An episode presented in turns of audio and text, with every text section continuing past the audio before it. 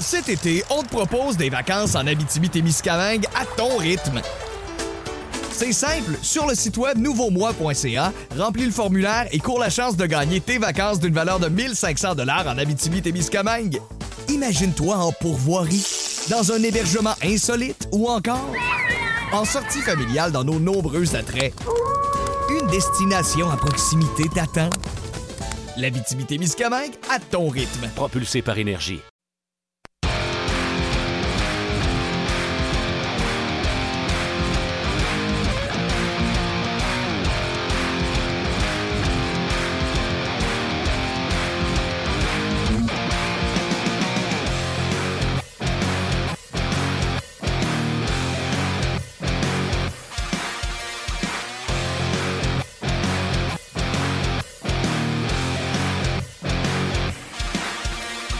Bonjour et bienvenue à Ongeaz, édition du 18 euh, janvier 2019. Martin Lemay avec vous en compagnie de Luc, Luc Danseau. Luc, Luc, Luc. Danseau. Salut Martin. Euh, comment vas-tu? Ça va bien, merci. Toi aussi? Super. Good, good. euh, fantastique. On a Good. un gros show pour Ouais. vous. Marc Denis va être là parce qu'il est à Columbus, Canadien. Blue Jacket ce soir, 19h sur RDS. Et ce sera le vendredi Flanner. Yes. On va s'astiner avec. Sur Kotkaniemi. As-tu trouvé un sujet pour s'astiner avec? Kotkaniemi. Bon, on va en trouver. Non, mais Kotkaniemi, c'est un bon sujet pour s'assiner avec pendant une demi-heure. Ouais. Puis c'était-tu là-dessus qu'on s'astinait la dernière fois? Kotkaniemi? C'est pour ça que tu dis ça? Ouais. La dernière fois, c'était à Kotkaniemi? Non, c'est pas ça. C'est sur quoi? Peut-être moi, je me trompe. C'était avant les fêtes? Ouais, C'était quoi? avant les fêtes. Euh, Ah, non, non, mais non, non, on va s'assiner avec leur même, ça va être bien fun. OK. Euh, Thomas aussi est là. Thomas qui attend. La main à Thomas. Yeah, La main de Thomas qui attend. Euh, Canadien qui va affronter Blue Jackets. Euh, Canadien qui a vu hier euh, les deux équipes devant lui, les Bruins et les Leafs, remporter leur match. Les Leafs contre le Lightning de Tampa Bay. Ouais. Serait attendu une défaite. Et les Bruins qui étaient sur un 2 en 2. A gagné 4-3, c'est ça? Euh, Non, pas- non, non, contre les. Blues. Ouais, non, pas si serré. 5-5-2. 5-2 contre Ouais, les Blues de Saint-Louis. Ouais. Tu vois la bataille Charam. Euh, je l'ai pas vu, Maroon. euh, je l'ai vu passer, mais je l'ai pas vu. euh, ouais. Maroon qui frappe euh, McAvoy et Chara est allé défendre. C'est rare euh, qu'on voit Grand Chara laisser tomber Mitten. Ça fait longtemps qu'on n'avait pas vu ça, effectivement. Maroon, même s'il est 6 pieds 3, 200 à quelques, le Chara avait tellement de portée qu'une fois que Maroon est tombé à terre, Chara, deux petites tapes à bédane. Bel job, le gros, fallait que je le fasse. C'était 0-0, restait deux minutes en première période. Ça a peut-être donné le ton un peu. euh, Tu crois-tu à ça? Oh, Ouais, je vais poser la question à Marc. tu peux la poser à Normand aussi. Ouais, Crois-tu encore au bataille? Ben Normand, euh, Normand, je pense que c'est un bon client. Là. Oui, normalement aussi, gars, je vais, je vais poser la question d'eux. Tu sais, parce que Martin qui pose la question, c'est quelque chose, mais c'est parce que Claude Julien avait dit de la bataille de des Lauriers lundi contre les Bruins que ça avait donné une étincelle, que tout de suite après, il avait marqué, etc. Ben oui, oui. Non, mais on l'a dit de toute façon euh, en ondes cette semaine, là, hier ou avant-hier, euh, si euh, Delaurier remporte son combat, entre guillemets, puis il sort de là, puis le Canadien euh, se fait accorder un but tout de suite après, on aurait dit, bon, les ba- les bagarres, ça sert à rien. Puis hier, j'écoutais. euh, ça fait la deuxième fois que je l'écoute, le. Va dire souper presque parfait. Le table d'hôte à RDS. Oui. De Guy Lapointe, avec Serge Chavard qui était là. Puis Serge Chavard disait à quel point le hockey avait reculé à cause des Flyers de Philadelphie dans les années 70, à cause de Gary Bettman. euh, puis il dit Je suis tout aussi à plaindre. Là. Il dit Moi, quand j'étais directeur gérant, j'avais pas le choix d'aller me chercher des toughs aussi. Mais euh, il dit les Flyers, même si on gagné deux Coupes Stanley, ils nous ont jamais éliminés. Il dit euh, quand on, nous autres, on les a pognés en, en finale de la Coupe, on a terminé ça en 4. Parce que les autres, il y avait des goons. Puis, euh, Ouais. fait que euh, le sujet des bagarres est toujours, euh, toujours à la mode. Je suis en train de regarder un documentaire, Martin, sur le sur Netflix, puis le, le nom m'échappe par rapport justement à l'époque des Bob Probert, puis euh, beaucoup d'intervenants qui ont effectué ce boulot-là, qui interviennent, tu sais, des Tony Twist de ce monde. Un euh, documentaire, mettons, d'une heure et demie ou c'est Ah, c'est deux heures. Non, c'est un documentaire de, je pense, deux heures. Je- J'essaie de, si vous, euh, les auditeurs d'Ongears, si vous pouvez m'aider, là. Mais euh, j'ai- j'ai sûr, commen- sûr, sûr qu'il y en a un qui a vu ça. j'ai commencé ça euh, avant hier, puis là, je suis en train de le, de le découler, là, mais c'est super intéressant le point de vue justement de ces hommes-là. Je, me suis- je pense que c'est Joe Kosher, euh, Martin, qui, qui explique dans son visage le nombre de plaques qu'il a au visage, ses cicatrices, tout ça. On dévie le sujet, là, mais il y a un match ce soir, puis on va aller rejoindre Marc Denis dans quelques instants, mais c'est intéressant ce, point de vue-là. des intervenants comme Konopka, qui est là aussi. je ne sais pas si Ty Domi est là, mais bref, on le voit beaucoup dans les images, évidemment. Mais ouais, est-ce que c'est encore sa place? Puis justement, c'est parce que je fais référence aux Flyers. C'est merci. C'est Ice Guardians? Ouais, c'est ça. Merci. Ice Guardian? C'est ça. Donc, euh, c'est super intéressant. Puis tu parlais des Flyers, pour ça, j'ai fait le, parallèle parce qu'effectivement, quand, quand les Backstreet, les Backstreet Boys. pas même affaire. pas pareil. Ça aurait fait moins mal la volée. Ça, ça, a reculé probablement, comme tu viens de mentionner avec Serge Chavard, le, hockey. Oui, puis il y avait leur explication, les autres, euh, dans ces années-là. T'avais pas d'Européens, t'avais pas de Russes, t'avais pas rien. Fait que Serge Chavard explique, il dit là, il y a l'expansion avec les Flyers de Philadelphie, puis il y a quelques équipes qui s'ajoutent. Et là, on commence à manquer de joueurs de talent pour compétitionner avec les équipes qui sont avec nationale de hockey. Donc, la façon qu'on a trouvé, c'est d'amener des durs à cuire. Tu sais, il dit, nous autres, on avait Ferguson, mais il a marqué 29 buts une année. Puis là, il met celui des Bruins qui en a marqué je sais pas combien de buts. Il dit, c'était des toughs, mais il était capable de jouer au hockey. Là, les Flyers sont arrivés avec des gars qui faisaient que ça. Ah, absolument. Oh, ouais. Puis même c'est Dave Schultz dans, dans, le documentaire. Puis merci à tout le monde qui nous écrit euh, le, nom, évidemment, du documentaire. Je savais que. les gars sont hot. Ben oui. Ben, je dis les gars, ici, il y a des filles, ah, il y a des filles aussi, là, mais vous êtes hot. Oui, oui, absolument. Euh, puis, Regarde, euh, je vais prendre tout de suite la question de Jeannot. Avenir de, avenir de Hudon est-elle est-elle inquiétante? Est-ce que l'avenir de Hudon est inquiétant? Je vais prendre ça en note pour les boys. Puis je salue Paul Yann qui nous écrit dernière, dernière fois avec Normand, c'était Kotkaniemi et Kachuk. On se posait cette question-là. Puis l'autre fois d'avant, c'était Kotkaniemi Zvechnikov. Parce que tu te souviens du match de euh, Zvechnikov au Centre Bell, il avait marqué deux buts. Oui, puis là, Normand était parti en peur. C'est ça. Fait que là, il y a matière à discussion, je pense. Ça va être le fun. quand je l'avais appelé, c'est parce que Kotkaniemi avait juste scoré un but, je pense. Tu sais, je euh, l'avais appelé euh, pendant le podcast. Oui, oui, oui. Oui, oui, euh, de soirée, là, de fin de soirée. ça s'est-tu calmé, par exemple, le nombre de points de Svechnikov puis de. Euh, Kachuk? Kachuk, ouais. Kachuk aussi. Là. Oui, oui. On pourrait voir si Kotkaniemi a plus de points que les autres. On pourrait dire Hein?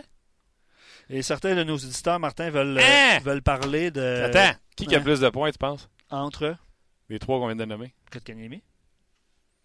Il est quatrième, je pense, au niveau des, euh, des recrues. Évidemment, Pedersen qui est loin, loin devant. Là. Mais euh, ouais, puis euh, c'est ça, je vais te demander, euh, Martin, il y a un texte de statistiques avancées sur rds.ca concernant les défenseurs Jake Muzzin et Cam Fowler. Ça explique les pour et les contre de ce type de défenseur-là. Puis si, si ces joueurs-là pourraient être un bon partenaire à chez Weber, allez lire ça, mais on, demandera ça un peu plus. OK, mais on jase, là. Oui. Est-ce que tu penses que d'ici la fin de la saison, Kotkanemi peut avoir 16-19 points? D'ici la fin de la saison, s'il peut avoir 16-19 points. Entre 16 et 19 points. Ben oui. S'il trône au sommet des pointeurs des recrues, il est candidat. C'est parce que Pedersen est blessé présentement. C'est pas s'il va venir, il est blessé au genou. C'est un bon point. OK, on jase. Un bon point. On jase. Marc, salut! Salut Martin, salut Luc, comment ça va? Ça va bien, ça va bien, ça va bien. Euh, Dis-nous donc, dans l'espace-temps, ça ressemble à quoi? Le je sais que avait une, euh, optionnelle, donc euh, ton temps, comment est-ce que ça a l'air? Oui, ben disons que les matinées vont commencer à se ressembler. Il va y avoir de moins en moins d'actions dans les arénas de la Ligue nationale de hockey avec un horaire chargé. Euh, ce matin, aucun entraînement, aucune disponibilité média pour les Blue Jackets. Entraînement facultatif et disponibilité média réduite pour le Canadien. Ça ressemblait à ça. Euh, C'était vraiment facultatif. Je dirais moitié-moitié à peu près des joueurs réguliers qui étaient sur la patinoire. Euh, Carey Price n'y était pas, il serait dans le filet ce soir. Et euh, pour ce qui est du reste, bon, on vient juste de finir de parler à, à Claude Julien concernant le match de ce soir, son alignement et les préparatifs aussi euh, pour affronter les Blue Jackets. Bon, OK. Euh, j'ai cru comprendre parce qu'on a pu euh, voir transparaître sur Twitter que Claude voulait garder la surprise pour ce soir entre Udon et Pekka. Est-ce qu'on a bien compris? Ben, il a dit qu'il avait jusqu'à 19h pour prendre la décision et qu'il allait prendre la décision à 19h. il semble pencher pour Pekka cependant. Et ça, c'est, je reprends ses mots à lui.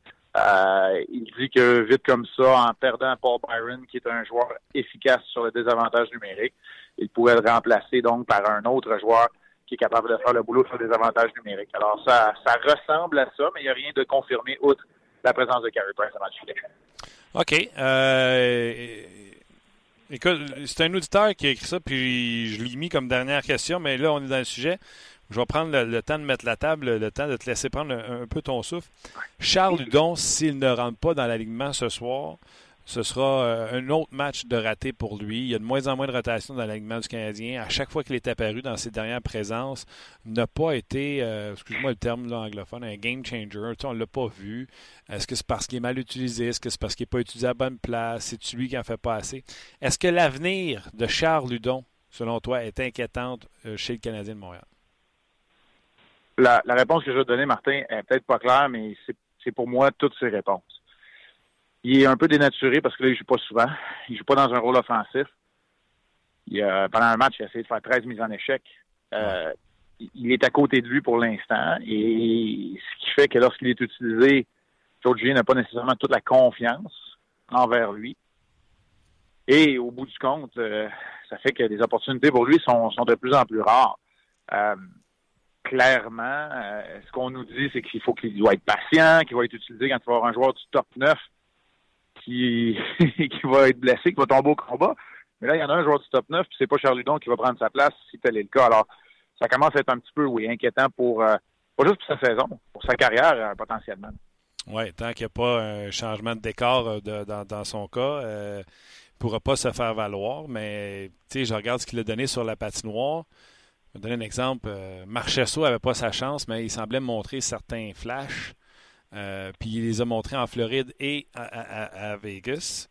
Mais Charles Hudon, s'il quittait Montréal, il quitte pas Montréal avec une bonne saison derrière lui ou avec un gars qui semble ruer d'un brancard et on n'a pas de place pour lui. Tu, comprends ce que je veux dire?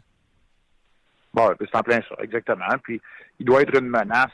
Un joueur offensif, doit être une représenter une menace offensive à chacune de ses présences. Pas marquer, pas noircir la feuille de pointage.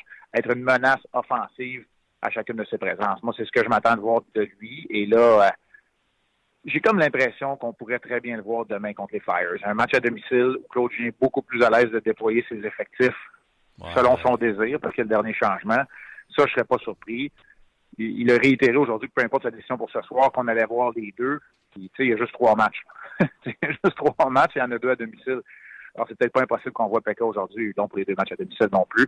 Je veux pas mettre des intentions dans la bouche et dans la tête de l'entraîneur, mais ça pourrait ressembler à ça que je serais pas surpris. Mais c'est sûr que Charles doit livrer la marchandise. non seulement il doit le menacer offensivement, il doit pas coûter de but à son équipe non plus. Non, exact. Puis quand on va voir dans le line-up demain, on va dire Marc l'avait dit, parce que tu vois, c'est une bonne. Euh, très bonne observation de ta part en disant en ayant le dernier changement, il serait peut-être plus, euh, plus confortable. OK.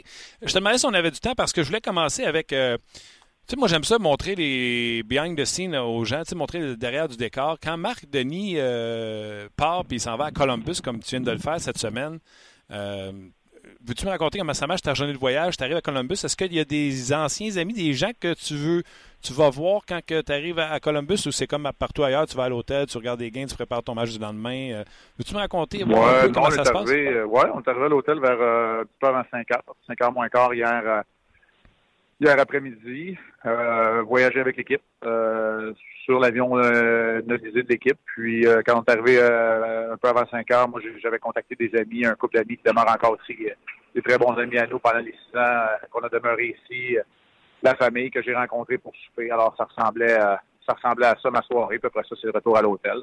Aujourd'hui, c'est sûr que j'arrive à l'arena, ben, dans le vestiaire de l'autre côté, il y a encore des gérants d'équipement, le VP des communications, euh, des, des, gens dans l'entourage de l'équipe qui sont des bons amis, puis j'ai encore des bons contacts au sein de l'organisation, c'est sûr. Alors, je me retrouve un peu chez nous. C'est quand même un aréna où j'ai évolué pendant six ans, pendant les, cinq premières saisons de l'organisation. Il y a eu une année de lockout.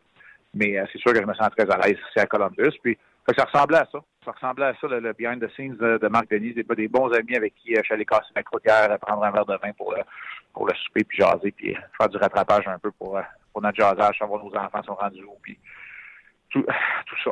C'est le fun. Euh, y a-tu des photos de toi, ces murs, euh, dans l'arène? Non, ça, c'est pas mal fini. C'est pas mal les joueurs actuels qui sont là. Faut dire que l'histoire n'a pas été super glorieuse encore des Blue Jackets de Columbus. C'est deux présences en série, je pense.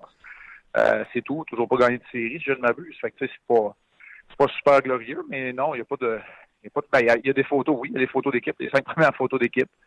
Qui sont accrochés sur les murs de la salle de presse, évidemment. OK. si les séries commençaient aujourd'hui, puis c'est la question qu'on pose aux gens, c'est Canadiens contre les Blue Jackets en première ronde. Est-ce que les gens, je vous pose la question maintenant, auriez-vous de l'intérêt pour une série Blue Jackets Montréal? Puis je te pose la question, d'autant plus que tu es le meilleur client pour poser la question. Tu as joué avec euh, euh, les, Blue Jackets, tu as joué pour le Canadien. Est-ce que tu verrais de l'intérêt? Est-ce que tu vois qu'il y aurait peut-être une étincelle ben, après un deuxième match entre les deux équipes? Ben, c'est sûr qu'il y aurait de l'intérêt parce que c'est une équipe qui est dynamique, c'est une équipe qui est explosive. Euh, c'est une équipe qui est première dans la, section métropolitaine et on parle des séries pour une équipe, le Canadien de Montréal, qu'on n'attendait pas en série. Alors, c'est évident qu'il y aurait de l'intérêt. Euh, c'est une ville qui est sous-estimée aussi, comme ville Columbus, on s'entend. Les gens me demandent tout le temps, ouais, mais Columbus, ça a l'air plat, mais les gens connaissent pas la ville de Columbus. C'est le début du Midwest américain. C'est sûr que c'est pas un des gros marchés, mais c'est une ville qui gagne à être connue, mais au niveau de l'organisation, on parle d'émotion, on parle de John Tortorella de l'autre côté. J'ai beau pas l'aimer personnellement, ça n'enlève rien au dynamisme, à l'émotion qu'il a et au genre d'entraîneur que c'est. Il y a toujours des équipes très agressives en échec avant. Là, tu as un saga devant le filet. On devrait avoir Corpusalo ce soir, même si on n'a pas de confirmation. Oh. Bobrovski, sa situation contractuelle. Écoute, il y aurait quand même beaucoup, beaucoup d'histoires à suivre on parle quand même d'une équipe qui est première et qui pourrait changer son gardien de but numéro un à la date limite des transactions. C'est quand même assez particulier. Oui, non, ça, serait intéressant. Tu sais, euh, Price, Bobovski, ce qui n'est pas échangé, comme tu viens de le dire. Euh, deux vieux coachs, euh, Julien, as raison, tu, me nommes des points. Le vieux Weber contre les deux jeunes, Lou Jones et Warrenski. Dubinsky qui taperait ses nerfs de tout le monde. Domi qui taperait ses nerfs des, des Jackets. Ça serait pas pire. Ah ouais. Ben oui, ben moi je pense que oui. Puis, tu sais, la mise est plus élevée automatiquement. C'est un match de série. Euh, c'est une, série entre deux équipes qui vont, vont apprendre à, se détester. c'est sûr qu'il y aurait de l'intérêt. Il n'y a pas de problème là. C'est peut-être pas aussi près qu'une série Montréal-Toronto, Montréal-Boston, mais c'est sûr qu'il y aurait de l'intérêt. Question que j'ai pas eu le temps de te poser parce que je pense qu'on va prendre du temps là-dessus. Je suis certain que tu es au courant. Notre collègue Alain Crête est allé euh, au 5 à 7 et a déclaré qu'il y a une source béton qui lui dit que les genoux de Carey Price sont amochés, qu'on ne le verra plus jamais de la saison jouer un 2 en 2. Euh, Claude, cette semaine, a dit Moi, je vais y aller au match en match. Après le match à Columbus, on va voir s'il est surtaxé. Puis il dit Je fais ça depuis le début de la saison. Et là, Alain mentionnait, euh, ou je ne sais pas si c'est Alain sur celle-là, mais euh, les gens mentionnaient Regardez, Price, quand souvent il est accroupi à genoux, va plus se relever de façon normale. Il va mettre ses mains à terre pour s'aider à, se relever. Marc Denis, tu le gars le mieux placé, le plus près de la glace. Est-ce que tu vois des choses dans la technique, dans les déplacements de Carey, dans la façon qu'il se relève, qui te laisse croire que Alain euh, confirme les sources d'Alain que Carey Price a peut-être les genoux, euh, sans dire blessés, mais amochés euh, euh du début de saison, peu importe le mot qu'on veut utiliser pour décrire les genoux du beau Carey. Ben, c'est sûr qu'il y a une blessure qui l'agace, ça, il n'y a aucun doute, mais je vois rien dans ses déplacements techniques. Moi, je trouve que c'est un, un des gardiens les plus fluides dans ses déplacements à tort gauche-droite. Tu sais, moi, j'ai pas remarqué ça. Là. Tu dois mettre les mains par terre euh, pour se relever, c'est certainement quand c'est pas dans le feu de l'action, parce que euh, dans l'action, c'est ça que j'analyse. Puis c'est sûr qu'il y a quelque chose qui, qui le tanne et qui l'agace. Est-ce que c'est est-ce que c'est potentiellement vrai qu'il jouera plus de, de séquences de deux matchs en 24 heures? Pas probablement, c'est quand même assez taxant, surtout quand on, on, part de Columbus ce soir, par exemple, on vient à Montréal, mais en même temps, si, la charge de travail n'est pas trop élevée, c'est pensable aussi euh, dans la mesure où le, ou le Canadien dans une bataille jusqu'à la toute fin pour les séries. Alors, tu sais, moi, je suis pas prêt à aller aussi loin que ça. Euh, je mets pas en doute du tout les, les, sources d'Alain, ça c'est clair, parce que je sais qu'il fait son travail euh, de façon sérieuse, mais je suis pas prêt à dire que dans ses déplacements, je le vois euh, euh, traîner de la patte. Non, puis depuis, je le regarde attentivement, puis je trouve quand même que ça va bien, mais tu sais que le seul gardien qui se lève avec les mains sur la glace pendant le match, on l'a vu le mardi, c'est James Reimer. Ah oui? oh boy. OK. Donc, Carey Price euh, ce soir. Euh, tu sais, le Canadien, normalement, fait jouer Price à Montréal. On n'a pas de problème avec que Niemi joue deux matchs sur trois, les deux derniers matchs à Montréal, avec la performance qu'il a joué mardi. On n'a pas de trouble avec ça, Marc? Que Niemi joue euh, deux matchs sur trois si on a besoin? Oui, qu'il ait joué Floride, puis il jouerait demain, mettons, les Flyers, les deux à Montréal. Mais non, c'est sûr, j'ai pas de problème avec ça. Il l'a mérité. Il l'aurait mérité si c'était le cas. Mais non, j'ai pas de problème avec ça, c'est sûr. Puis, j'ai encore moins de problème dans ce qu'on vient de parler. Si on dit que, que Carey Price ne peut pas jouer les, séquences de deux matchs en deux soirs, pourquoi on serait jouer deux matchs en deux soirs? Mm-hmm. C'est la donnée qui demande. Moi, je pense, je pense qu'on en parle bien trop, là, de l'utilisation des gardiens. Un backup dans la Ligue nationale, ça joue. faut que ça joue 20-25 matchs. Mais 20-25 matchs, c'est une fois quatre matchs. Et Niemi, il joue pas une fois quatre matchs. Carey Price joue beaucoup plus que ça. Il faut arrêter aussi. C'est pas parce qu'il fait plus d'argent. Tu sais, il est payé pour jouer 60 matchs. C'est ça, là. Il fait pas plus d'argent, donc il est supposé en jouer 82. Il faut arrêter. Là. Quand on signe des contrats avec des gardiens, on le sait. C'est comme ça que ça fonctionne. Les gardiens qui ont eu un Coupe Stanley les dernières années, ils n'ont même pas 60 départs en moyenne. C'est hmm. comme ça. Il faut arrêter à un moment donné. Je comprends. Puis moi aussi, j'aimerais savoir mon, mon, gardien numéro un, mon joueur d'impact le plus souvent devant le filet. Il n'y a pas de controverse. Puis quand on utilise les autres gardiens, c'est pour aller chercher des victoires. Puis Santiniemi va chercher 12 victoires en jouant 20 à 24 matchs. Le Canadien va être dans les séries. C'est une prédiction que je te fais là. là. C'est ça le travail d'un auxiliaire. Oui, mais là, l'antichambre, ils sont rendus à signer une serviette là, pour euh, Canadien en série ou pas. Là. Moi, ça fait longtemps que je me suis commis. Je me suis commis au début de la saison, mais es-tu rendu à dire que le Canadien va être en série? Ouf, ouais, je suis à dire que le Canadien va dans une bataille pour les séries jusqu'à la toute fin. Les autres équipes ont des matchs en main. Ces matchs en main-là ne sont pas gagnés encore, mais le Canadien va être là jusqu'à la toute fin. Ça, je le dis depuis un certain bout de temps. Maintenant, c'est parce que je suis capable de dire avec assurance qu'ils vont l'être. Non, mais quand on regarde les équipes avec qui ils se battent, n'y a pas de complexe. là. Il n'y a pas de complexe. La Caroline joue beaucoup mieux, mais il n'y a pas de complexe versus euh, les Sabres. Il n'y a pas de complexe versus les Islanders, même s'ils jouent très bien. Les Pingouins, je pense que c'est une équipe de série, mais c'est une équipe qui a, qui a, du millage au compteur. Non, non, Écoute, je pense pas qu'il y ait de complexe d'infériorité du tout, puis ils sont définitivement dans cette bataille-là pour, euh, pour leur place en série. Euh, OK, quelques sujets pour euh, terminer. Tu vois ça, celui-là est solide. Euh, ce matin, sur Twitter, Dave Stubb écrit, puis je te résume ça, là, que Scotty Bowman, il dit personne ne peut se comparer à Jean Béliveau. Puis là, tu me corrigeras, je me trompe. Mais Scotty Bowman dit Moi, j'ai vu Jean Béliveau jouer à 16 ans et je regarde Kotkaniemi jouer à 18 ans. Il y a beaucoup de similitudes entre le 16 ans de Jean Béliveau et le 18 ans de Kotkaniemi. Il dit qu'à 22 ans, Kotkaniemi sera un très bon centre numéro un pour euh, le Canadien de Montréal. Euh, c'est pas un journaliste, c'est Scotty Bowman quand même qui fait cette euh, comparaison-là. Toute comparaison est boiteuse. Moi, j'ai même pas vu Jean Béliveau jouer de mes, propres yeux. Je l'ai vu en vidéo, c'est tout. C'est quand même une grosse comparaison élogieuse pour le jeune joueur du Canadien. Très grosse. Très grosse comparaison quand on parle de Jean Béliveau. Écoute, le coup de patin, euh, de Kotkaniemi n'est peut-être pas fluide, mais il est dans l'action, il ne traîne pas de la patte non plus. Euh, mais il a une patience avec la rondelle, il a une vision du jeu, euh, il a un calme aussi, puis il a une façon de se comporter à 18 ans qui m'impressionne. Alors moi non plus, j'ai pas vu Jean Béliveau. J'ai lu euh, ce que Scotty Bowman a dit. Quand c'est Scotty Bowman qui parle, il faut quand même écouter aussi. Absolument. Puis euh, Kotkaniemi, ça va bien ces affaires. je veux dire, il ne semble pas montrer de signe de ralentissement. Euh, c'est contre la Floride, je pense. Je me souviens très bien de la séquence là, où il fait un repli, soutient la rondelle à l'adversaire, s'en va de l'autre côté, la lance dans le coin, puis le canal pendant qu'il se fait tuer dans la bande, c'est Mardeni qui dit Oubliez les, chiffres offensifs de Kotkaniemi. C'est pour ça que euh, Kotkaniemi sera dans la ligue. Euh, je ne sais pas c'est quoi tu as dit, mais tu as dit c'est cette séquence-là défensive qui fait que Kotkaniemi est si bon. Là, dans les matchs 35 à 45, c'est sûr qu'il y a eu une petite baisse de régime. Mais est-ce que c'est attribuable au fait qu'il y ait 18 ans ou c'est juste attribuable au fait que dans une saison de 82 matchs, tous les joueurs vont avoir une petite baisse de régime? Alors, moi, pour l'instant, c'est ce que je regarde, mais quand je le vois impliqué défensivement, quand je le vois près de la rondelle dans les trois zones, quand je le vois obtenir des occasions de marquer marquer des buts comme il l'a fait dans le dernier match, ben, je me dis, tout fonctionne. OK. Euh, question d'un auditeur, euh, puis je la trouve superbe, je ne l'avais pas dans mes, euh, dans mes notes, mais elle vient de popper. Tu as vu Marc-André Fleury, ce qu'il a fait devant son filet quand il a été retiré face au Jazz de Winnipeg? Un, comment tu as trouvé ça? Euh, les gens m'ont posé la question. J'ai dit, il n'y a pas de règlement pour la neige, mais les arbitres nous défont toujours les mottes qu'on a autour de notre filet. Euh, en fait, il y en a un règlement. Ah oui? Il y en a un règlement, c'est juste qu'il n'est pas appliqué. Oui, c'est un deux minutes. Ça aurait dû être un deux minutes à Marc-André Fleury. En place, il enlève la neige, ça, ça règle comme. Moi, j'ai trouvé ça hilarant. J'ai trouvé ça vraiment drôle. Puis je savais même pas qu'il y en avait un règlement là Pour vrai, c'est quoi? Tu l'as su par la suite? Tu t'es informé?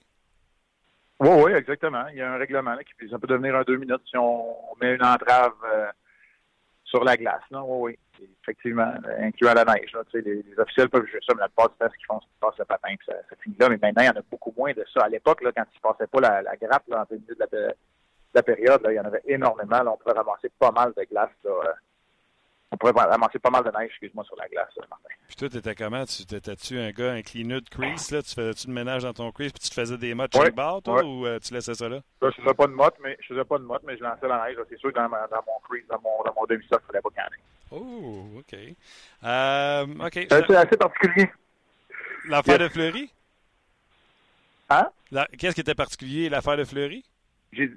Non, j'ai été assez particulier dans mes affaires. Tu sais, moi, mes, mes, mes chandails, euh, en bon français, j'avais des cols roulés. Je suis un peu comme Thomas Pécanet. Je portais des cols roulés, ben, il était sec. Il, était sec. J'en avais quatre, un pour le, warm-up, un pour la première, la deuxième, la troisième. Il était plié, il était sur le coin gauche dans mon dans mon euh, dans mon vestiaire. Euh, oh ouais, j'étais assez particulier dans mes affaires. Ah ouais. Hey, écoute, je, ne sais pas si tu as une minute, peux-tu m'en compter d'autres? Ta neige, tu sais quoi, tu la mettais de ben, côté? J'ai plus grand temps, j'ai plus grand temps, par exemple, Martin. Euh, moi, je pensais que le record rêvé, on allait, l'avoir fini. Fait que là, je te dirais que je suis un petit peu en retard dans le reste de mes affaires. OK, tu dirais que c'est de ma faute. Mais on pourrait, c'est un sujet qu'on pourrait certainement aborder un des prochains jours. C'est sûr qu'on s'en fait ça, puis on fera les prochaines questions avec Normand. Pas de trouble, je suis pas fâché, Marc. tu sais qu'on t'aime. Ça marche. Salut tout le monde. Bon match ce soir. Ben, on te regarde. On rappelle aux gens, c'est à 19h, donc ton émission d'avant-match sera plus tôt. Là. Oui, il fait dire oui. Tu l'avais-tu flashé trop vite? Non. Il a flashé? Non, non, c'est lui qui, je pense qu'il semblait. Euh, bon. justement, le, match est à 19h. Oui, il va préparer son avant-match assurément.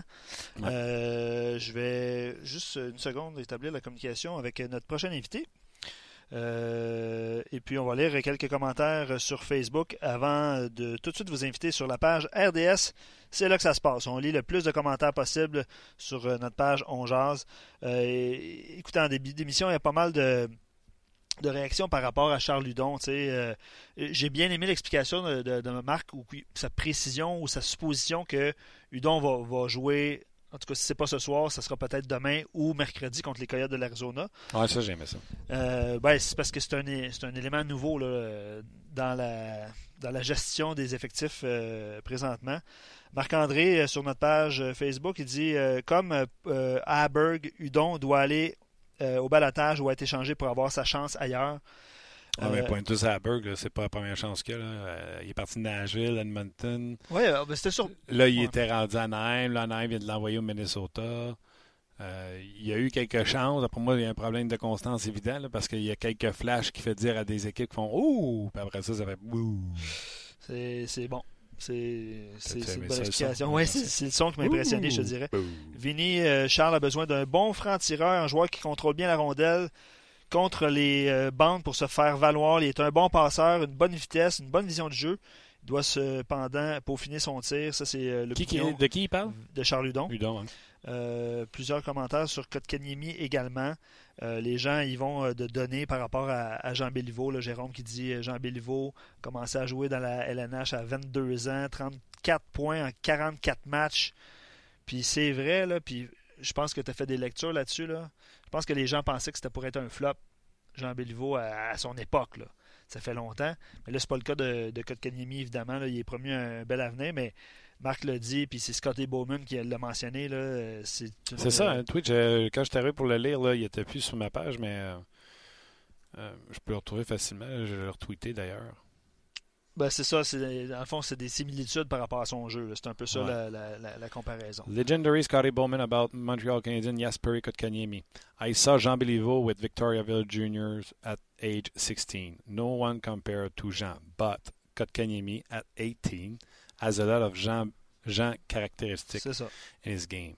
Exactly. When he's about 22 he will be a number one center for Montreal. C'est ça. En fait, la dernière phrase, c'est important dans la mesure où est-ce que c'est presque le cas, là, mais il va éventuellement, assurément, être un joueur de centre numéro un pour le Canadien de Montréal. Ouais. Fait que c'est un peu ça. Euh, je complète sur Facebook, puis Normand est en ligne, donc on va y rejoindre dans quelques instants. Euh, Charles Émile, au centre, la vitesse est moins importante qu'à l'aile, on s'entend, et Kotkaniemi a un bon physique aussi. Euh, reste à, peaufiner certaines choses, puis il rajoute qu'il reste à développer son physique, évidemment, puis sa force. Mais euh, c'est prometteur, ça fait du bien, Martin, hein, d'avoir un joueur prometteur comme ça, un joueur de centre. On en a parlé, ça fait quoi, 4 ans qu'on fait le podcast? Ouais, c'est pas la même affaire que Gauthier. Ah non, non, non. on parle de, hockey IQ, on le dit souvent, là. Mais dans son cas, c'est intéressant ce, ce commentaire-là de la part de Scotty Bowman. Absolument. Euh, Loïc, par rapport aux Blue Jackets, il dit euh, à la, ben, la, future rivalité, exemple, si le Canadien affrontait les, euh, les Blue Jackets, vous, avez, vous, avez, nommé tantôt Panarin, Seth Jones, Bobrovski, mais il y a Pierre-Luc Dubois aussi qu'il ne faut pas oublier. Qui joue au centre. Qui joue au centre. Donc, commentaire de Loïc. voilà, ça complète sur Facebook, mais Encore une fois, on vous invite à venir euh, joindre la conversation sur rds.ca. Oh oui, venez-vous-en parce qu'on va aller rejoindre Normand Flynn. Puis je vous le dis, là, on va faire par exprès. Mettre le feu dans la cabane. Aussitôt qui dit oui, allô. C'est bon. On va le rejoindre tout de suite. Normand, salut. oui, oui. Oui, oui, qu'est-ce qu'il y a là, matin? Là? Vous, êtes prêt à me planter, c'est ça, là? Non, pas de planter, Normand. On voulait te demander euh, qui de Svechnikov, de euh, Kachuk et de Kotkaniemi, lequel des trois est meneur aux statistiques? Est meneur aux statistiques? Ouais. Tu parles de nombre de points, là? Points? Ah, je dirais Svechnikov. Je n'ai pas regardé, honnêtement. Kotkaniemi, Kotkaniemi, Kotkaniemi, Kotkaniemi. Avec combien de points? C'est important, c'est lui le meneur. mais oui, c'est correct. Mais dis-moi combien de points? 23. Et l'autre, euh, j'ai vu que. Euh, comment il s'appelle? Euh, Kachuk? Kachuk a marqué son 11e but. Ouais. lors du dernier match. Il est à 22. Pas le même de gars, mais... il a raté des matchs. à 22. Il est à 22. Il a raté beaucoup de matchs. C'est de sa faute, c'est pas de la mienne. C'est pas de sa faute, c'est ça, c'est de sa faute. Et non, non, non, c'est pas grave. Svechnikov est à 19. 7. 19, Svechnikov. 19, OK. Puis, moi, j'ai parlé avec un analyste de hockey qui connaît ça, là, puis ces deux gars-là, Kachuk et ah oui? Svechnikov, là, les coachs, là, ils leur donnent du temps de glace, puis ils jouent, puis il faut qu'ils se développent. Faites tes erreurs dans la Ligue nationale de hockey. Quand Camille, ils vont te protéger un peu, mais il y a plus de points avec moins de temps de jeu. Je voulais juste te dire ça de même. Mais non, non, c'est correct. Il n'y a, a, pas de, a pas de faute à faire ce qu'ils font là. là. J'ai juste dit, moi, c'est quand, quand je comparais les, les, les gars, je, lui disais pourquoi que lui, il n'y a pas autant de glace que ces gars-là? Comment ça fait qu'il n'y a pas le, même temps de qualité? Fait que qu'est-ce que tu es en train de me dire? C'est que avec moins de temps de jeu, il y a plus de points. Donc, s'il y avait eu plus de temps de jeu, il aurait peut-être eu plus de points encore. Il serait peut-être 10 points en avant des deux autres, non? Tu vois ça, je vais te rajouter quelque chose. Euh, Kachuk, là, des fois, il y a Duchesne avec lui, des fois, il y a, il y a Stone. Il y a tous les bons joueurs avec lui. Kanyemi joue avec euh, Kotkaniemi joue avec euh, euh pas de main, puis Armia pas de main. Puis mon, mon point de vue était comment ça se fait que nous autres, chez nous, on n'est pas capable de le mettre sur sa première ligne, bon avantage numérique? Mais là, ils le font. Ils ont commencé à le faire depuis euh, peut-être trois semaines. Ils, jouent plus sur des moments. moi, je suis là quand il y avait des 12 minutes. comment ça se fait que nous autres, on n'est pas capable d'en faire jouer un puis qu'il joue sur nos premiers power play puis qu'il soit notre vedette tout de suite? Ben, regarde là, tu, tu viens de me prouver que ce que je disais, c'était pas tout à fait faux. Il ne mettait pas assez parce qu'il avait mis plus, il aurait probablement eu encore plus de points. Mais cela étant dit, il y a, y a personne de tout le monde qui l'ont analysé, qui ont dit que c'est pas un bon joueur de hockey. Là. Non, mais là, tu Tout le monde a parlé de lui comme un bon joueur de hockey. As-tu attendu la dernière? C'est sorti euh, ce matin, il y a deux heures. Dave Stubb, tu connais Dave Stubb? Euh, ouais. écrit ceci. J'ai entendu à propos de à propos de Scotty Bowman. Oui, c'est pas rien, là. Ouais, les gars de TSN m'en ont parlé, mais moi, je vois, tu sais, il y, a des gars de TSN qui disaient qu'ils auraient de la misère à faire 40 games. J'ai demandé, je dis, ils sont où les gars qui disaient qu'après 40 games, ils commençaient à être euh, moins bons, puis euh, moins efficaces, etc. J'ai dit, c'est drôle. J'ai dit, cette année, moi, j'aime les comparaisons. Moi, je ne vais pas aussi loin que, que Jean Béliveau, parce que moi, je l'ai pas vu jouer junior, Jean Béliveau, là, à Victoriaville. Évidemment, M. Bourman, lui, il est pas mal plus vieux que nous autres, puis il l'a vu jouer, puis certainement, c'était un gars qui avait les mêmes attributs. Moi, je le compare plus à Jonathan Taves.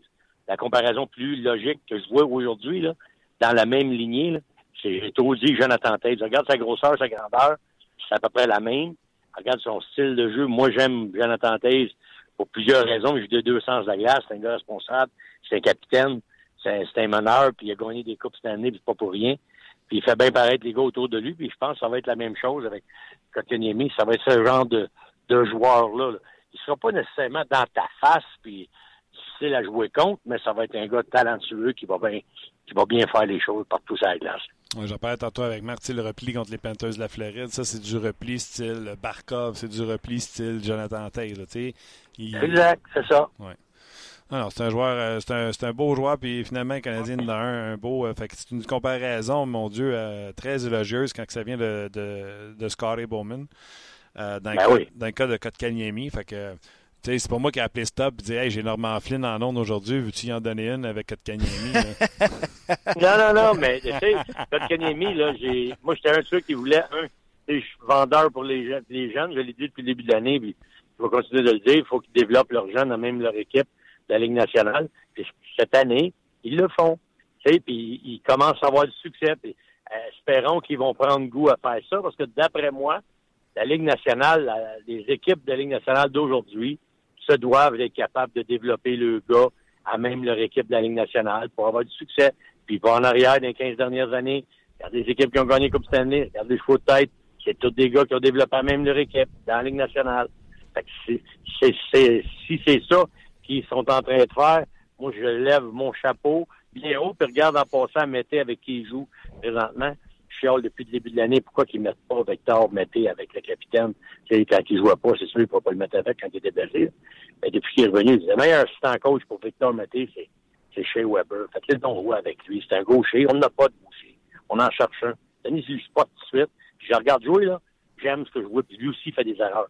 Mais d'après moi, c'est comme ça qu'on va réussir à avoir du succès. Puis tu sais quoi? Hmm. Ça l'empêche pas de ramasser des points au classement. Même si ces jeunes-là sont en train de se développer, regarde l'équipe, on est en train d'avoir du succès quand même. Fait que c'est une, une, très bonne nouvelle ce qui arrive présentement aux Canadiens. Puis d'ailleurs, les trois jeunes qu'on on parle depuis euh, des semaines, toi puis moi, parce qu'on se taquine avec ça. Le Canadien est la seule équipe bien placée pour les séries éliminatoires. Les sénateurs et les, et les Hurricanes ne le sont pas. Euh, donc, dans cette situation perdante-là, on fait jouer les jeunes. Là, quand tu es dans une situation gagnante, puis que tu es en place pour série, tu fais jouer ton jeune, puis il ne te coûte pas de match. Puis non seulement il ne coûte pas de match, tu t'en fais gagner. Oui, puis développer dans une atmosphère gagnante. Regarde Tampa Bay. Tampa Bay, euh, tu sais, des Brady Point, ils ont développé avec eux autres. Et, euh, tu sais, le Sergachev qui ont obtenu dans la transaction pour Drouin. Il a pas joué dans l'américaine, il a joué direct avec eux autres. Puis ils ont donné des minutes. Ils ont fait des erreurs, mais ils retournent sur la glace, puis ils jouent avec un paquet de vétérans. Puis je suis convaincu qu'il apprend. Euh, c'est non seulement quand tu es en rebuild ou en reset, appelle ça comme tu voudras, mais faut que tu le fasses aussi quand tu gagnes. Tu sais, ce que j'aime du Lightning, c'est pourquoi ils vont être bons pour des années, Lightning, parce qu'ils ont des gars qui pensent comme ça. Ils disent, nous autres, là, on va non seulement gagner là, mais on va essayer de garder notre équipe parmi les meilleurs. Puis on va continuer de développer nos jeunes à même l'organisation. Moi, je trouve qu'ils regardent le Lightning, de leur futur, là, il, est très, très, très prometteur. Puis tout de suite, c'est très prometteur aussi. Mais il y en a qui ont besoin d'aller. Il y en a qui ont besoin d'aller américain. Tu vois, Julien a parlé cette semaine de euh, Benoît Gros, qui était un génie du hockey, qui développait ses joueurs. Euh, même les. Je vais rester avec le Lightning parce qu'il a pris le Lightning on, les louange avec raison euh, parce que ils vont chercher des gars que le monde ne voit pas, comme Pointe, troisième ronde, des gars qui sont pas pêchés comme Yannick Gould, puis ils développent. Mais il y en a qui ont pris en première ronde puis qui se sont pas développés comme ça arrive ailleurs. Slater Coucou, on vient de s'en débarrasser.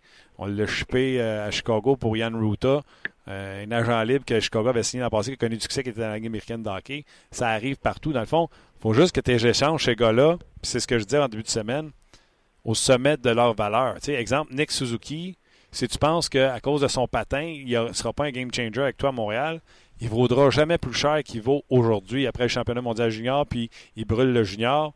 Sa valeur maximum est là. Attendons pas qu'il vaille la même chose que Sherback, Beaulieu, McCarron. Tu comprends ce que je veux dire? Oh, non, je comprends, mais tu sais, quand je dis ça, moi, là, faut pas que le gars passe la américaine. Je me dis, quand tu as un blue chip dans, les mains, puis les équipes, ils savent, si, les kids sont invités, ils, savent ils sont qui avant qu'ils repêchent. Quand ils repêchent, ils viennent dans le système, ils viennent au camp des recrues, ils connaissent les gens, ils savent qu'est-ce qu'ils ont dans les mains. Et tu peux pas savoir véritablement qu'est-ce que le gars va faire avant qu'il ait mis le patin sur la glace, puis avant d'avoir donné ses matchs, puis son temps de glace. Moi, ce que je déteste, c'est quand on, on, donne pas le temps au gars, là, il arrive sur la glace, puis whoop, il joue deux minutes, et tu l'enlèves de là, il a pas le temps de se faire la main, il a pas le temps de prendre confiance là, cette année, ce que j'aime avec le Canadien, puis je te répète, puis moi, c'est pour ça que je trouve qu'ils s'en vont dans la bonne direction. Il y, a une, il y a une tendance à vouloir laisser un petit peu plus les erreurs arriver. Parce que avec l'équipe qu'ils ont, je regarde la défense, il y en a plein de vétérans qui font plein d'erreurs puis ils retournent sur la glace. Pourquoi pas laisser Métis retourner sur la glace? Juste parce que c'est un genre, toi, on va te punir, on va t'envoyer dans l'américaine. Non, ils ont pris la différence. Ils l'ont envoyé dans l'américaine, il était là deux semaines, OK, il revient, il redonne sa place. Ça, pour moi, c'est du développement. Et comme tu dis, des fois, ça arrive, tu trompes avec un joueur premier ronde. C'est possible. Tu peux pas tout avoir raison. Là. Ben, quand tu as du succès, regarde ce que tu as fait avec tes choix première ronde, avec tes joueurs que tu as développés. Ça passe pas mal par le développement maintenant, le succès. Puis je regarde dans les 15 dernières années, puis je regarde dans, dans, les équipes qui ont gagné. C'est rare qu'une équipe aujourd'hui va réussir à gagner parce qu'ils ont fait trois, quatre, euh, tu sais, trois, quatre transactions, ça, ça, les a amenés à gagner. Et tu regardes le noyau de leurs joueurs, là, le noyau de leur équipe, c'est des joueurs que autres ont développés. Quand ton noyau, c'est des joueurs que toi as développés, là, tes transactions viennent boucher des trous, qui, qui tu sais, des, des espaces manquants dans ton équipe. Mais ton noyau, ça doit être des gars que tu as développés. Puis dans la majeure, partie des cas, les équipes qui gagnent les Coupes Stanley regardent leur noyau, ils l'ont développé, puis c'est avec ça qu'ils ont gagné. En, en, te disant ça, moi, je suis satisfait, puis j'étais un de ceux qui chialait dans les années passées qu'on développe pas bien nos jeunes. Là, cette année, je peux te dire que je suis en parfait accord avec ce qui se passe. Parce qu'ils font des erreurs, puis Kotkaniemi, il en fait des erreurs. Il manque des face-offs des fois, il donne le puck, mais il retourne sur la glace. Puis moi, je trouve que ça fait partie de l'apprentissage, ça passe par des erreurs, puis tu apprends avec des erreurs. Du là, c'est qui à TSN qui, dit, qui disait que je ne jouerais pas 40 matchs? Nous autres, on fait du name dropping, ça. Ben, écoute, euh, pas qu'il ne jouerait pas 40 matchs. Je disais que, tu sais, il y, y, a Gord Miller qui avait dit, parce qu'il l'a expliqué un matin, il dit, moi j'ai dit ça parce que le coach de Finlande, il l'avait rencontré l'année passée, puis il a dit, il n'est pas assez mature pour jouer dans la Ligue nationale tout de suite. Il s'est trompé parce que là, il, lui avait repris ses propos, puis il avait dit, moi je pense qu'il n'y a pas de place pour des joueurs, de 18 ans, de 19 ans dans la Ligue nationale. Le Gord Miller a dit ça, il dit, c'est trop jeune, puis je pense qu'il faut qu'il soit développé en bas c'est son expertise, c'est lui qui pense ça. Puis Ray avait dit la même chose. Tu sais, moi j'ai joué, puis après 40 games, ça va être tough. Mais c'était vrai la réalité, ce qu'il dit dans son temps, lui, c'était ça. Parce qu'il y avait moins d'équipes. Parce que, tu sais, la Ligue américaine, c'était pas mal plus fort. Puis kids, pour jouer là-dedans, il fallait que soit, solide. Aujourd'hui, la Ligue nationale, il va y avoir 32 équipes par heure. sais, ton gars de quatrième ligne ou ton espace, là, moi, j'aime mieux voir un joueur, un jeune joueur qui arrive à 925, il est correct pour le plafond salarial pendant trois ans. Ça, c'est la bonne nouvelle. Puis deux, quand il est meilleur que ce que tu as déjà comme vétéran, je dis pas quand tu es vétéran, il est meilleur que le jeune, puis le jeune n'est pas capable de se faire une place, tu vas pas l'imposer. Mais quand le jeune, tu vois, oups, euh, moi, je suis capable de mettre lui à la place de lui. Je suis capable de, tu sais, exemple, t'as, un Charles Hudon ou t'as, un Nicolas Derrière. là, tu dis, oups, j'en ai un autre qui arrive, un jeune, qu'est-ce que je veux développer? Je vais-tu développer celui qui fait cinq ans, qui est là, qui patauge, puis arrive à rien, à pas passer à travers ma quatrième ligne? Ou ben non, j'en veux un que peut-être l'année prochaine, il va être mon numéro un au centre, ou peut-être l'année prochaine, il va être mon numéro un à défense gauche. Tu sais, c'est ça la décision que tu prends quand tu prends un jeune joueur. Et tu prends pas de dire, ah, ben, l'autre drafté en première ronde, il faut qu'on y fasse une place. Non. C'est un processus d'évaluation, puis de, voir où est-ce qu'il est rendu, ton jeune. Ça se peut que ce soit un petit gars qui a été repêché en troisième ronde, comme Brady Point, qui perce l'alignement. Un Tyler Johnson, ça, c'est tout été du côté des, euh, du Lightning de Tampa Bay, là. C'est Tyler Johnson, il a appris dans la Ligue américaine. Il était le meilleur dans la Ligue américaine, après ça, ils l'ont monté dans la Ligue nationale. Mais, tu sais, c'est un exemple. Mais il y en a d'autres. Kucherov ne faut pas passer par là. Il, est arrivé direct, ils l'ont placé, puis bang, ça, ça, ça a parti. Tu sais, euh, Victor Edman, la même affaire. C'est des ah, ouais, mais t'as les autres. T'as les autres, comme euh, j'ai parlé de Saint Coucou du côté des, des, des, du Lightning. Puis si on regarde du côté de Montréal, ouais. on peut pas toutes les développer. Ou c'est pas tout le temps parce que tu es pas capable de les développer, c'est parce qu'ils n'ont peut-être pas le potentiel. Charles Hudon, je sais même pas si c'est lui qui va jouer ce soir, ça pourrait être PK. Hudon, euh, ça va être, on va dire, oh, on n'a pas voulu développer Udon ou ça va être Udon n'avait pas ce qu'il fallait? Non. Moi, je pense qu'Udon, il y, a, trop de tout ce que les autres ont, à commencer par son gabarit. Tu sais, Charles, son problème, c'est qu'il n'est pas avec une équipe qui a besoin du style de jeu qui est lui. Moi, je pense pas que Charles Hudon, c'est un mauvais joueur de hockey. Là. Je pense que Charles Hudon, il arrive d'une équipe où des petits attaquants rapides avec des mains en ont plusieurs, puis ils ont, toutes les places. Il faut qu'ils battent des Domés, il faut qu'ils battent des Lekonen, il faut qu'ils battent des Kotkaniemi, il faut qu'ils battent des, des, des avant lui si tu veux jouer sur powerplay, là, faut que tu battes tes gars qui sont sur powerplay. Tu n'as pas le choix comme coach, regarde ça. Regarde, il aime bien Charles Ludon, c'est québécois, tout. Il travaille fort des pratiques, il, il donne son best à chaque match. Mais il faut que tu battes quelqu'un en haut pour avoir, sa, pour avoir son spot. Là. Sans ça, les gars vont te regarder. Voyons donc, c'est là, il est powerplay. C'est fini, pour quatre gars meilleurs que lui. C'est fini? Si? Si c'est fini pour Udon? Ben, moi, je souhaite pour Charles Hudon une chose que j'espère qu'il va y arriver, qu'il y ait une chance ailleurs. C'est avec une, autre équipe, probablement Charles Hudon pourra avoir du succès. Je n'ai pas dit ça de Sherback, mais moi, je pense que Charles Hudon pourrait aider une autre équipe de Ligue nationale. OK. Euh, des auditeurs qui, euh, réagissent. Euh, Norm, à tes propos, évidemment. Claude Marion nous rappelle que Kotkaniemi avec Dano sont les deux meilleurs pointeurs, pointeurs du Canadien en janvier, 5 points en 8 matchs. Euh, donc, euh, sa progression euh, se poursuit dans, son cas, à Kotkaniemi. là, Normand t'a fait rêver des gens par rapport à la comparaison que tu as fait avec Jonathan Taze, évidemment. Puis, effectivement, c'est les mêmes mensurations là, au niveau de, la grandeur. Puis, Kotkaniemi, il va, il va grossir, il va se développer. Il est encore jeune, mais c'est 6 et 2. C'est deux choix de première ronde au troisième rang. Fait que là, évidemment que les gens ont, ont réagi. Puis, pas pas aussi serious que euh, Jonathan Taze. Il, sourit plus. Comment il n'est pas aussi Captain Serious que Taze. Il sourit un peu plus. Ah, ouais. Non, mais tu sais, moi, quand je le regarde, tu sais, c'est sûr, j'aime la comparaison. M. Bowman, j'adore. Il gagne pas quatre coupes cette année. J'ai énormément de respect pour lui. J'allais dans des séminaires de hockey. Puis c'est lui qui est en avant qui parlait. Là, il, il est connaissant, le monsieur, tout ça. Mais quand j'entends des comparaisons, ça, c'est long, c'est loin. Il avait comparé à un moment donné Vincent Le Cavalier à Jean Béliveau parce que c'est un grand gars de 6 pieds 4, puis il maniait la rondelle un peu comme lui. C'est des belles comparaisons, mais moi j'essaie de trouver plus quelque chose qui nous identifie. Là. Moi, j'ai trouvé que le plus près de ce que je vois présentement dans la Ligue nationale, je pourrais dire que Kotkaniemi, c'est, c'est comme lui. Là. Regarde comment il joue. Puis il a le même style de joueur. Regarde les jouer, le Jonathan Taze, même style de gars. Il frappe pas personne pour le démolir. Il, joue sa place, il va gagner son espace. c'est ça Kotkaniemi faut qu'il faut qu'il améliore. C'est gagner un petit peu plus d'espace à la glace pour avoir plus de temps avec la rondelle. C'est ce que Taze a dû faire. Puis ça a passé par une coupe de mise en échec. Puis s'est fait donner solide. Je me rappelle, il s'est fait pincer dans le milieu de la glace. Je pense que c'est Kevin Bieksa qui l'avait poigné des Canucks de Vancouver dans le milieu de la glace. Puis il était sonné, il était retourné au banc, il avait la bambi, il avait de la à se tenir debout. Là. Puis ça, ça va passer par ça. Ça va y arriver à lui aussi. Mais il va apprendre avec ça. Puis moi, je trouve c'est le gars qui ressemble le plus dans ce que je vois présentement. Puis quand je regarde des moves du kid, là, il, commence à avoir confiance en ses moyens. Puis plus il va jouer, plus il va être bon. Tu as, parlé aussi, euh, Normand, un petit peu plus tôt de Nick Suzuki, euh, parce que tu l'as vu évidemment au, au championnat mondial d'hockey junior. Puis euh, sur nos zones, je pense que c'est Stéphane Leroux à l'Ancham à un moment donné qui disait, tu sais, à, à, la banque d'espoir qui est en train de se regarder du côté du Canadien, euh, il y a 7, 8, 9 espoirs. Euh, évidemment qu'ils ne feront pas le saut tous en même temps dans la Ligue nationale. il va y avoir, des choix à faire. Ils joueront pas tous dans la nationale. C'est ça. C'est quoi ton évaluation du travail de Suzuki? C'est sûr que ça a moins bien été au championnat mondial de hockey junior. Puis là, présentement, il fait beaucoup de points avec sa nouvelle équipe dans la OHL. mais est-ce que tu le vois, lui, éventuellement percer l'alignement du Canadien?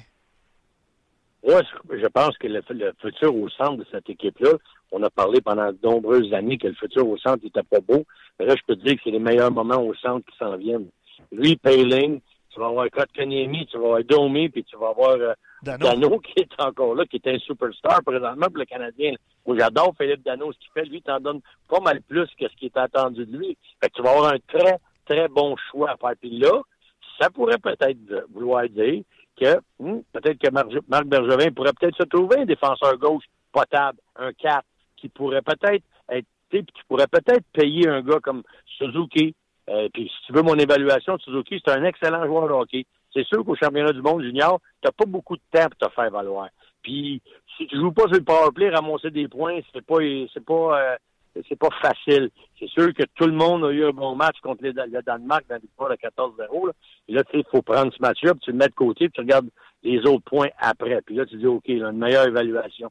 Mais c'est OK ce que je dois te dire, là, au centre, un droitier, il met la POC sur le tape. C'est, c'est, moi, j'ai trouvé que c'était sa plus belle qualité. Là. La rondelle, souvent, était sur, sa palette de son coéquipier pour un tir au but, puis le coéquipier, des fois, il frappait pas le filet ou la rondelle d'arrêter par le gardien. C'est pas parce que Suzuki n'a pas fait des bonnes passes. En, en, passant, il a pas, d'après moi, il n'y a pas assez de temps ou d'exposition sur le power play pour se faire valoir. Mais c'est un joueur, Nick Suzuki. Je pense que c'est le style de gars qui va venir compétitionner pour une place à Montréal. Je dis pas qu'il va finir parmi les deux meilleurs joueurs de centre l'année prochaine. Mais moi, je peux te dire une chose que s'il y en a quatre meilleurs que lui, là, position de centre, on va être correct. Absolument. Euh, comment tu vois. Moi, en tout cas, j'ai pensé qu'avec euh, Kotkaniemi, Payling, puis Domi, je le garde au centre. Euh, j'ai pensé que Suzuki, à cause que son patin n'est pas extraordinaire, irait à l'aile. Qu'est-ce que tu en penses? Tu peux faire ça. Ou tu peux retourner Domi à l'aile. C'est pas un problème non plus. Je veux dire, pour moi, je pense que tu, un Suzuki, sa plus grande force, d'après moi, c'est un bon passeur. C'est un excellent passeur. Fait, tu peux faire qu'est-ce que tu veux. Ça va te dépendre aussi. T'en veux, veux combien? Parce que là, Kotkaniemi, Payling, euh, t'as Dano, puis t'as Domi. C'est tous des gauchers. Là. Suzuki, sa force, c'est droitier. Droitier au centre. C'est fun, des fois, d'en avoir un qui est à droite, qui est droitier, pour prendre des faisseurs, pour passer le pas à ton gaucher, ça devient plus à l'aise d'un droitier. Il y a aussi une mode. Oui, puis il y a aussi une mode, tu sais, euh, si tu regardes Vegas, Carlson prend d'un bord, Marchesso prend de l'autre. Euh, on a commencé à voir ça de plus en plus. Fait que tu peux avoir Suzuki qui est à l'aile, mais les mises en jeu à droite, c'est lui qui les prend. Oui. Tu peux faire ça. Tu, sais, tu peux faire ça aussi. Tu sais, c'est une grande possibilité. Puis, comme je te dis, il n'y a rien qui t'empêche de tasser Domi ou de. Et Dano, il va, il va rester au centre, c'est voir le centre. Là. Mais Kotkaniemi, il va jouer au centre aussi. C'est là, là que ça commence à être fun. Okay. d'après moi, il va forcer tout le monde à être bon parce qu'il va jouer pour moi l'an prochain, là, ton gars qui est plus susceptible de ton troisième centre, là, pour moi, c'est Payling. Parce qu'il est physique, il amène plein de tribus, il peut jouer en piqué tout de suite, il est intelligent avec la rondelle, il peut prendre des mises en échec importantes, même de la mise en échec. Les enjeux importants, même s'il a perdu la, mise en jeu dans, sa zone contre la Finlande, s'en voulait, il s'arracher la tête à la glace, mais c'est tu vois qu'il est responsable, il joue en désavantage numérique, il va en avant du net. Moi, je pense que lui, là, il peut être, dès l'an prochain, il peut être ton centre 3. Puis il peut, il peut être tellement bon qu'il va forcer les deux autres en haut de lui à, à être solide. Tout ce qui y arrive qui est bon, tu ne pourras pas changer l'équipe du Canadien au complet l'année prochaine parce qu'il y a bien des gars là, qui sont déjà là, qui font le travail, puis ils vont vouloir les garder, puis ils vont avoir l'expérience. Je suis pas sûr que moi, ce que je vois plutôt, là, les boys, c'est que il y a un gars au centre qui a une tellement bonne valeur que tu peux avoir qu'est-ce qui te manque en arrière à gauche à défense. Tu, peux peut-être aller chercher une excellente carte pour un gars comme Suzuki ou pour un gars, je dis, c'est moi, Payling, j'aimerais qu'il reste, là, mais on verra qu'est-ce qu'ils vont faire, mais il va avoir des options. Marc Bergevin va avoir des outils pour dire, OK, là, je suis en position de force. Parce que moi aussi, j'en ai des bons jeunes, puis je peux peut-être en sacrifier un pour m'améliorer tout de suite. Et ça, là, je suis entièrement d'accord avec ça. Puis ça, ça veut dire une chose. Mon développement, il est en bonne condition parce que quand je peux me permettre d'en échanger un, parce que les autres équipes le, veulent, puis c'est un bon qui va, qui va aider une autre équipe, en, en retour, je peux demander de quoi de bon. C'est souvent ça que les équipes adverses vont vouloir. Les équipes en rebuild, là, ils vont dire, OK, moi, je veux ton jeune, mais ton bon jeune. Et là, quand tu as quatre qui sont là, quatre ou cinq, tu peux t'en départir d'un. C'est un méchant de bonne, tu sais, une bonne, une bonne force, de bon pouvoir d'achat, ça, là. C'est clair. OK. Euh, Crois-tu encore aux batailles? Euh, on a vu. Euh, non, mais pas de farce. Euh... Pourquoi tu ris? Excellent. Crois-tu encore aux batailles? Même aussi longtemps qu'il va y avoir des, gars qui vont vouloir se battre, oui, il va croire aux batailles. OK, attends une minute. Laisse-moi finir. Lundi, lundi, euh, Delaurier laisse tomber les gants face à Miller, puis on pose la question à Claude Julien si ça a un impact. Et Claude Julien, oui, on a tout de suite marqué par la suite. Hier, Chara, ça va à la défense de McAvoy. C'était 0-0 en fin de première période. Les Bruins l'ont finalement emporté. Est-ce que tu crois encore à l'impact qu'une bagarre peut avoir dans un match sur le momentum, sur. Euh, crois-tu encore battu? Ben écoute, ben, je vais te dire que non. Mais moi, si j'avais été euh, le coach des Browns, j'aurais pas été content contre Miller parce que les Browns avaient carrément le momentum. Puis tu sais, là-dedans, là, c'est t'es voué, les gars. Là. Puis pour leur avoir parlé, là, ils se font des faveurs. Il hey, faut, faut, faut, que tu me, faut que tu me prennes là. Je suis convaincu, là, des Miller, là, il, il, a accepté, parce que Delorier, il a dit, il n'y a, a, pas le choix, pour que je réveille mon équipe, là. Je viens d'avoir un call, mais aide-moi, puis un autre match, ça, va être moi qui va t'aider. Tu sais, c'est niaiseux à dire, là, mais ça marche un peu de même. Tu sais, euh, regarde, c'est le temps, faut que je fasse quoi pour mon équipe. Mais là, il n'y a pas de faire embarquer dans ce combat-là. Si c'était le gars de Boston, là, pas faire embarquer là pendant tout. Là, Cassidy, tu vas dire après un peu ce que Claude Julien avait dit. Je me rappelle à Delaurier quand, quand tu t'es pogné avec Jacques Ronaldo de Arizona, puis le match avait reviré de bord. J'avais dit, c'est pas le temps de faire ça, mais Delaurier, il montait dans la Ligue américaine, il arrive son premier match, il veut bien faire, il veut, s'imposer. Moi, il est capable de faire ça. Bang, il le fait, puis le coach, il a dit, c'est pas bon à faire. Moi, je pense que ça a beaucoup moins d'impact que ça avait avant. Mais ça a un impact, je dirais pas un impact de, directement sur le sur le match, mais ça a un impact sur tes joueurs. Tes joueurs dans ta dans ta chambre ou sur ton banc, ils disent regarde lui, qu'est-ce qu'il vient de faire? Il vient d'aller se mettre la face devant un des toffes là, au bord pour, pour nous réveiller. Parce qu'il fait ça pour nous autres. Il fait pas ça pour lui, là. Parce que c'est pas facile de faire ce qu'il fait là. Moi, je trouve que ça a plus un impact à, attaquer chacun de tes joueurs à toi. Tu regarde lui, qu'est-ce qu'il est prêt à faire? C'est comme quand ton goaler goal sa tête. Mm Je me rappelle souvent, on va dire à mes joueurs, les boys, c'est pas de lui, on n'est pas dans le game, mais il vous tient là, le goaler.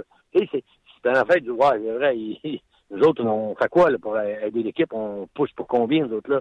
Fait que, moi, je trouve que ça a plus cet effet-là.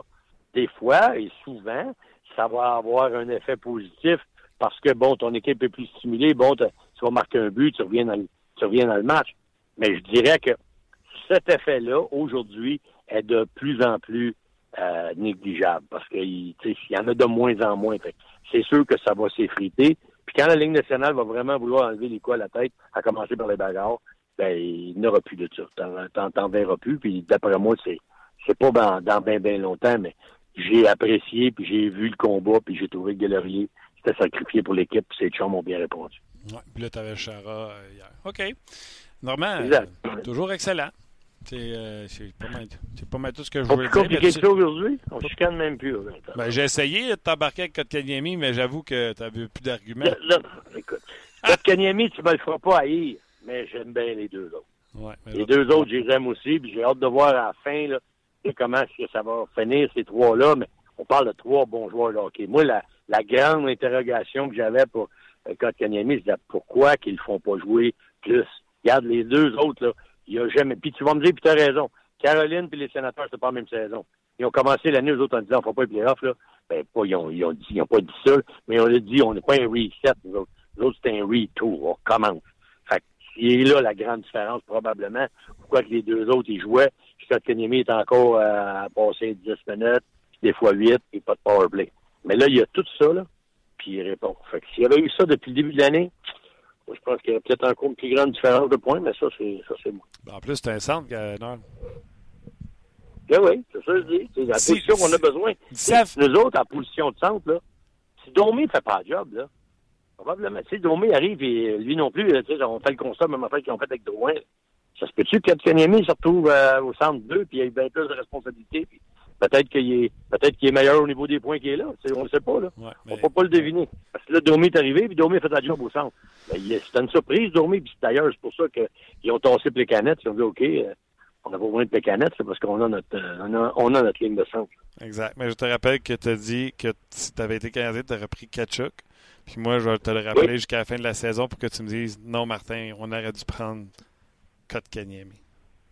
Non, c'est correct. Correct. Moi, moi Kachuk va continuer de l'aimer. va continuer de l'aimer parce que je pense que les trois, je te dis, les trois vont être bons.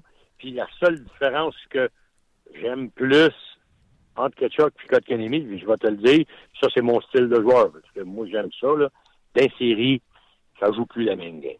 Puis d'insérie, qui je veux pas dans ma face, pense que j'aime mieux faire face à Kotkaniemi que faire face à Kachuk. Mais ça, regarde encore là. Attends. On verra. Les deux, sont, les deux vont avoir leur utilité. Attends, moi, quelqu'un me dit que Kotkaniemi faisait passer à Taze. Personne ne va avoir Taze dans sa face en série. Là. Oui. Ben, mais, non, non, mais ce que je veux dire par là, c'est pas le gars qui. C'est pas un bruiser. Tu sais, ah, c'est, je le sais. Il, il, il, il essaie fort. Je pèse sur tous tes boutons, Normand. Je les essaye toutes. Là. Non, non, non, t'as le droit.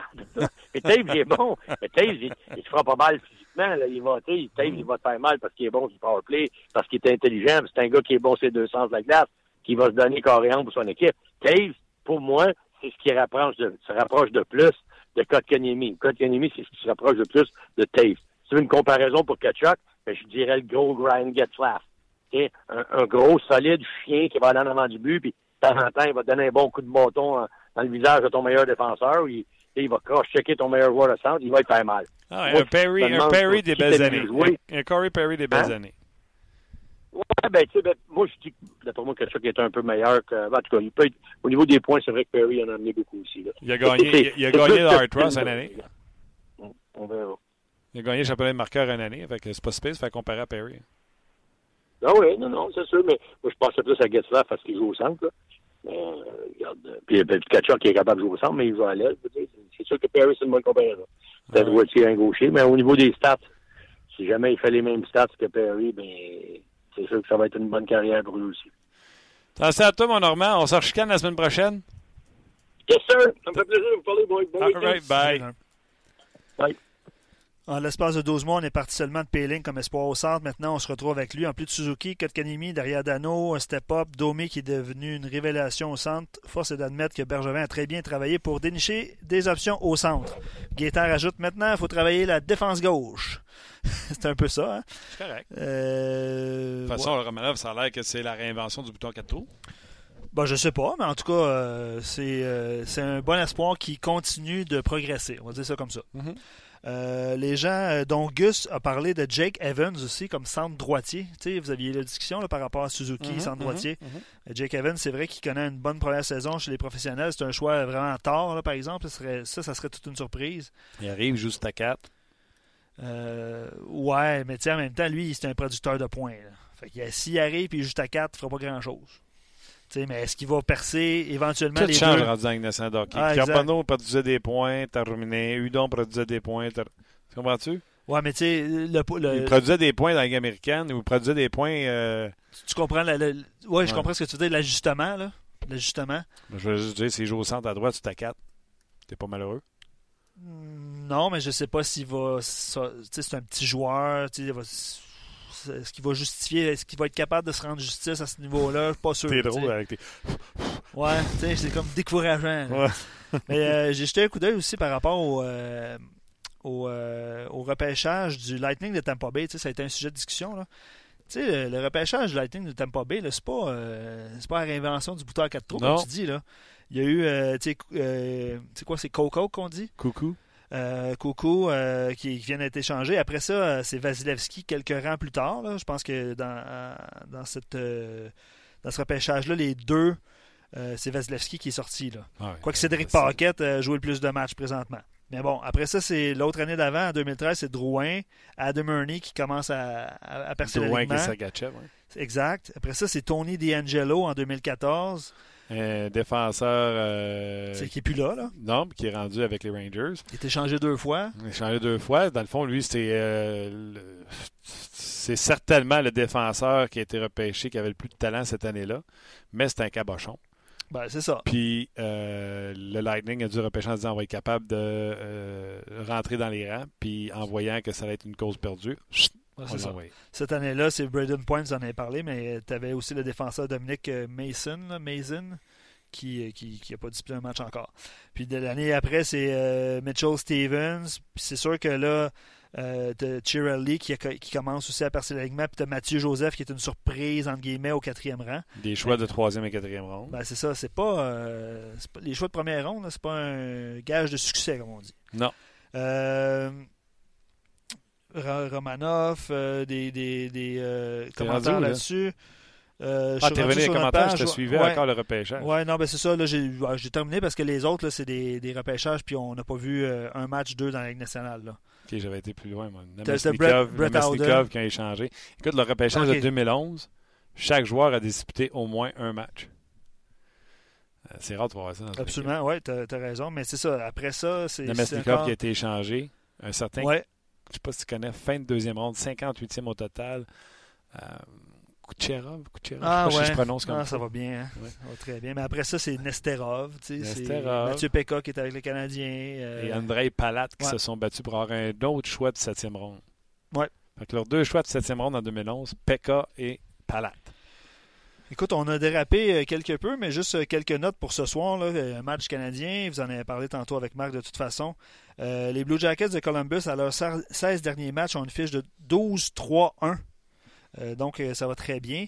Le désavantage numérique des Blue Jackets n'a rien donné lors des 8 derniers matchs, 16 en 16, OK. avec, combiné avec l'attaque massive du Canadien. Je sais pas, là, mais d'après moi, ça va être zéro. On est dû. On est dû On et est dû. ils sont dus. Et euh, c'est Corpissalo qui devrait garder les buts. Une fiche de 9-2-2 à ses euh, derniers départs. Il a gagné ses quatre derniers départs.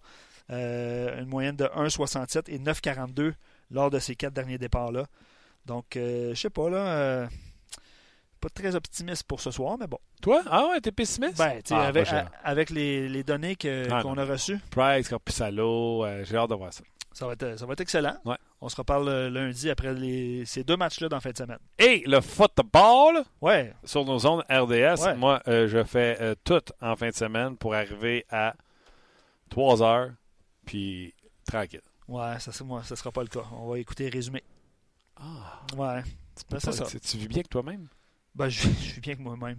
Priorité, c'est comme ça. Fin de semaine, euh, on court au patin, on fait des trucs. Que, Ah. Ouais, c'est ça.